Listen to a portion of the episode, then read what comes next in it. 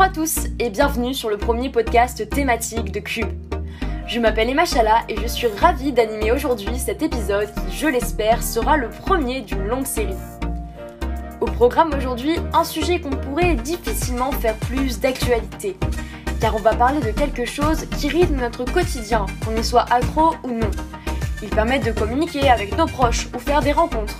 Ce sont des espaces où on peut laisser s'exprimer un désaccord, plus généralement nos opinions ou notre créativité. On envisage tout cela d'un point de vue international où de notre douce France, notre équipe de chroniqueurs plus motivés que jamais a décidé de vous parler aujourd'hui des réseaux sociaux. Leurs différents éclairages vous permettront, je l'espère, de mieux cerner cette thématique on ne peut plus contemporaine. Et au programme cette semaine, tout d'abord faisons un focus sur l'un des blogueurs de voyage les plus influents de France dans le portrait de la semaine avec Jean-Baptiste. Nous irons voir du côté du Maroc avec Yusra, qui nous parlera du pouvoir politique que peuvent avoir les plateformes en ligne. Il sera alors peut-être temps de remonter dans le temps avec Elena, avant une touche nécessaire de girl power grâce à Cassandra et Camille. Et nous finirons ce podcast avec Lucas, qui nous a préparé une chronique culturelle. Si tout le monde est prêt, je pense que c'est parti. Et quoi de mieux pendant cette période de confinement que de s'échapper de notre quotidien le temps de quelques instants?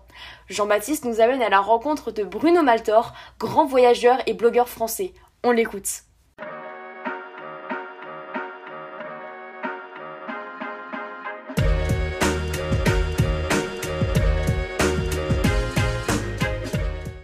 Aussi vous avez toujours eu envie de voyager, si faire de votre vie un voyage fait partie de vos rêves, alors laissez-moi vous présenter ce voyageur français qui va essayer de vous emporter dans ses aventures. Même si je vous l'accorde, notre contexte particulier rend les choses un peu plus compliquées. Bruno Maltor, lui ne s'arrête plus, et ce depuis une petite dizaine d'années. Ce Français originaire de Haute-Loire est un véritable globe-trotteur. Montréal, Shanghai, Prague, New York, Détroit, Lima, Saint-Pétersbourg, Venise, Budapest, sans oublier sa chère France, à qui il accorde une importance colossale et encore plus depuis l'après-confinement, où il a pu découvrir tous ces petits coins de paradis. Pas besoin de vous présenter la passion qui l'anime. Pour une brève présentation, Bruno est un nomade digital, métier en pleine expansion aujourd'hui, mais qui nécessite une bonne maîtrise des réseaux sociaux. Il s'est lancé il y a 8 ans, à la fin de ses études, avec un vlog Votre Tour du Monde, pour parler et vous faire vivre au plus près de sa passion. Mais comment en est-il arrivé là? Passionné depuis tout petit par cette carte du monde qui était accrochée dans sa maison et qui l'intriguait, un intérêt pour le voyage naît. Après avoir réalisé un parcours scolaire banal, il passe un bac ES, puis intègre un BTS communication. Ne cherchant qu'à voyager, il réalise son stage à l'Institut français en Allemagne, puis satisfait de son BTS qui l'a passionné, intègre une école de commerce à Marseille.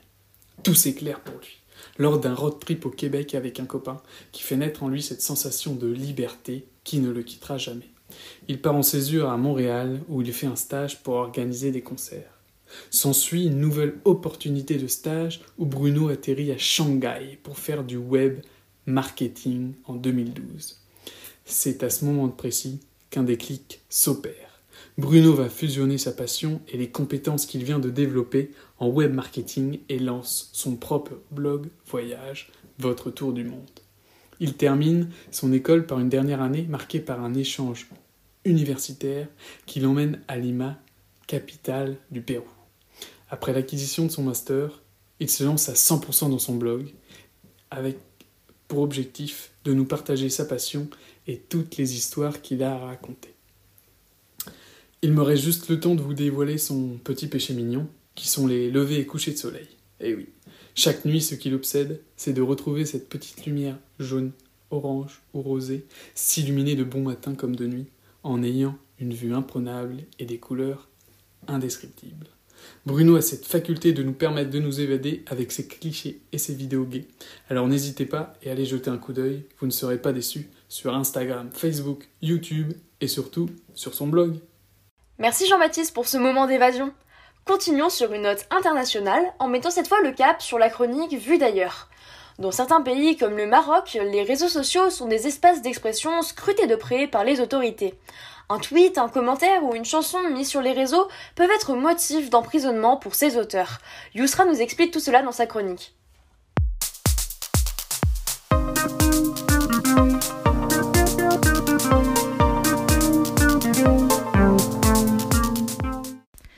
Affaires d'inculpation de prisonniers d'opinion s'étant exprimées sur les réseaux sociaux me paraissaient être des symboles forts de la situation des réseaux sociaux aujourd'hui au Maroc.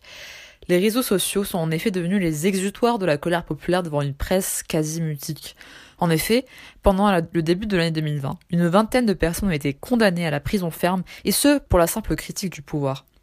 Un commentaire Facebook, un tweet ou une chanson qui dénonçait la situation sociale dans un pays pouvait être des motifs suffisants pour être emprisonné. Ayoub Mahfoud, lycéen de 18 ans, se retrouve condamné à 3 ans de prison pour avoir partagé les paroles d'une chanson qui s'appelle Vive le peuple. Ou encore Moulkaskita, qui veut dire celui qui porte la casquette en arabe, qui a été condamné à trois ans de prison ferme car il demandait au roi plus de clarté dans les discours royaux. Derrière ces condamnations est invoqué l'article 179 du Code pénal marocain, qui punit d'un emprisonnement d'un à cinq ans toute personne qui critique le roi et sa famille. En réponse à ces condamnations abusives, a été lancé sur les réseaux sociaux le marocain l'hashtag Frikulchi, qui veut dire libérer tout le monde. Une autre affaire est emblématique de la répression du pouvoir face aux critiques des réseaux sociaux, celle de Omar Radi. Le 17 mars 2020, Omar Haddi, journaliste d'investigation indépendant marocain, sera condamné à 4 mois de prison avec sursis suite à un tweet critiquant les lourdes sentences des militants du RIF. Il est ensuite accusé en juin 2020 par la presse de faire du renseignement pour le compte de pays étrangers. Plus tard dans le mois, Amnesty International publie une enquête qui affirme que le téléphone mobile de a été sillonné via un programme Pegasus. S'ensuit de multiples convocations de la cour d'appel de Casablanca qui l'accuse d'obtention de financements étrangers en relation avec des services de renseignement, puis d'atteinte présumée à la sécurité de l'État et des liens avec un officier en liaison d'un pays étranger. Le juge d'instruction de la cour d'appel de Casablanca décide le placement en détention et la poursuite de Omar Hadi pour atteinte à la sûreté intérieure et extérieure de l'État et viol et attentat à la pudeur.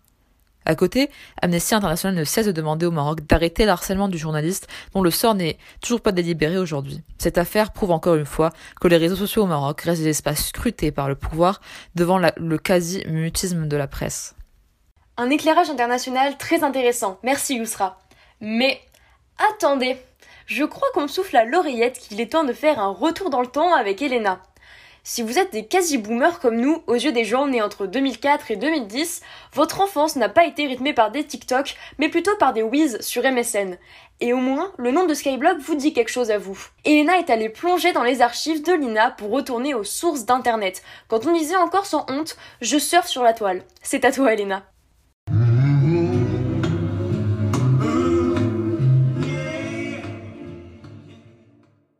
Si je vous dis MSN ou encore Skyblog, je suis sûre que ces mots réveillent des souvenirs en vous.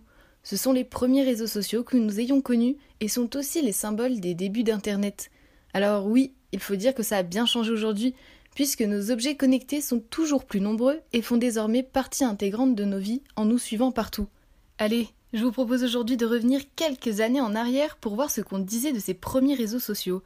Souvenez-vous, il y a à peine 15 ans, on s'envoyait des whiz et on échangeait avec nos amis grâce au PC familial et à nos webcams fixées en haut du poste. En quelques clics, il peut discuter sur sa messagerie instantanée. Comme Anthony, ils sont des millions d'adolescents à utiliser ce logiciel édité par Microsoft. Une adresse électronique et ils peuvent dialoguer par écrit en temps réel avec une ou plusieurs personnes de leur choix. Vous l'aurez sans doute reconnu, cette messagerie instantanée dont on parle dans cet extrait est MSN. Et ce n'était pas le seul réseau qui permettait de parler à des amis à ce moment-là. En 2005, les blogs faisaient leur apparition et séduisaient près d'un ado sur cinq. À 17 ans, Chloé, comme plus d'un million et demi d'adolescents, a créé son propre blog il y a quelques mois. Blog, un terme anglais qui désigne ces pages personnelles aux allures de journaux intimes que l'on trouve sur Internet. Partager des photos entre amis, commenter des publications, ça ressemble beaucoup au fonctionnement de nos réseaux actuels, et Facebook a été l'un des tout premiers à se lancer. Véritable révolution à l'époque, il fait désormais partie des GAFAM, c'est-à-dire l'un des cinq géants du numérique avec Google, Amazon, Apple et Microsoft. En 2007, le réseau social arrivait en France avec l'image d'être un trombinoscope géant. Parlons Internet ce soir et d'un site qui suscite beaucoup d'intérêt. Il s'appelle Facebook et derrière ce nom se cache en fait une sorte de trombinoscope à l'échelle mondiale. Tout le monde peut donc s'inscrire et retrouver ainsi des amis. Vous êtes déjà des millions d'utilisateurs à travers le monde, un succès qui attire toutes les convoitises. D'abord, vous devez créer un profil en clair, c'est votre fiche de renseignement. Nom, prénom, âge, profession, loisir. Ensuite, vous pouvez étendre votre réseau et pour retrouver des amis, un petit clic suffit. J'espère que ce petit retour dans le passé, bon, pas très lointain il faut se l'avouer, vous aura plu. Moi je vous laisse, je retourne checker ma TL Twitter. Merci Elena pour ce voyage temporel des plus nostalgiques. Pour la chronique Girl Power, nous retrouvons Cam et Cassandra. Si on vous dit grand-mère, on pense généralement aux bons petits plats. Mais ici, la mamie qu'elles ont choisi de vous faire découvrir rime plutôt avec autant couleur. Les filles, on vous écoute. Oh, I don't need this. I know how to. I knew that was going to be a challenge. Le modèle d'identification féminin. Dude, you're cute. Yeah.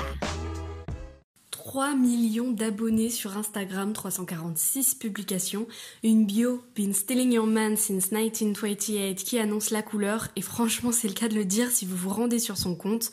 Baddy Winkle est une influenceuse comme on en voit partout sur Instagram, enfin presque. Elle a actuellement 92 ans, c'est une américaine qui vit dans le Tennessee et qui a un compte Insta depuis 2014, très très coloré puisqu'elle y aborde combinaisons pailletées, mini short rose fluo, fossiles et robes léopard dans des poses très confiantes. Des dollars coincés entre ses yeux et ses lunettes, she can't see the haters qui ne sont pas hyper nombreux puisque j'ai eu du mal à trouver des commentaires haineux. Sa communauté est euh, assez bienveillante, on lit plutôt des « Oh mon dieu, je veux ta tenue » et des « Si je ne suis pas comme elle quand je serai vieille, s'il vous plaît, bougez-moi de vos vies ». Alors je sais pas ce que t'en penses, toi, de ton côté, euh, Cassandra Ah, eh bien c'est sûr, Cam, que ce n'est pas une mamie comme les autres, loin de là. Élue mamie la plus stylée d'Instagram, Buddy Winkle n'a pas peur de porter des tenues plus qu'originales. Mais ce qui m'intrigue surtout, c'est son ascension fulgurante de ces dernières années. Il faut quand même rappeler qu'au départ, sa petite fille cherchait à l'initier aux réseaux sociaux en lui prêtant certains de ses vêtements. Mais ça, c'était en 2014. Qui aurait cru que six ans après, elle serait suivie par Rihanna et Miley Cyrus? Ce que salue surtout sa communauté, c'est sa manière bien à elle de se moquer des normes ainsi que son excentricité. Mais Baddy, elle, préfère se qualifier de junkie de la couleur et de résolument badass, d'où le pseudonyme. À 92 ans, Buddy Winkle n'a pas toujours eu la vie facile. En plus d'être veuve, elle a également perdu son fils, mais refuse de se laisser abattre. Ce qui fait sa force, c'est de vouloir rappeler à sa communauté que peu importe l'âge, il est important de profiter de la vie à 100% et de la croquer à pleines dents. Je terminerai sur le fait que la grand-mère américaine a même été l'égérie de Urban Decay. Alors, elle n'est pas trop stylée, c'est qui vole ton homme depuis 1928, comme elle le rappelle si bien? Merci beaucoup les filles, je pense que cette personnalité nous montre qu'il n'y a vraiment pas d'âge pour les réseaux sociaux. C'est déjà la dernière rubrique de notre émission. Dans la chronique culturelle cette semaine, Lucas s'est penché sur un mélange plus qu'intéressant. Quand on pense au musée, on a généralement en tête les merveilles du passé qui y siègent. On aurait du mal à se dire que ces temples de l'histoire ont trouvé des moyens pour s'adapter au règne du tout numérique. Pourtant, c'est bien vrai, n'est-ce pas Lucas?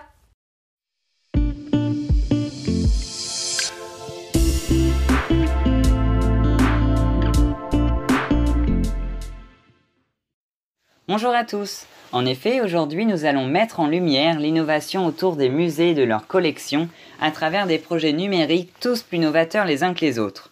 Dans la lignée de l'initiative hashtag Culture chez nous, lancée par le ministère de la Culture au printemps dernier, dans le but de rendre la culture accessible à tous depuis chez soi, le samedi 14 novembre dernier s'est déroulée la nuit européenne des musées online.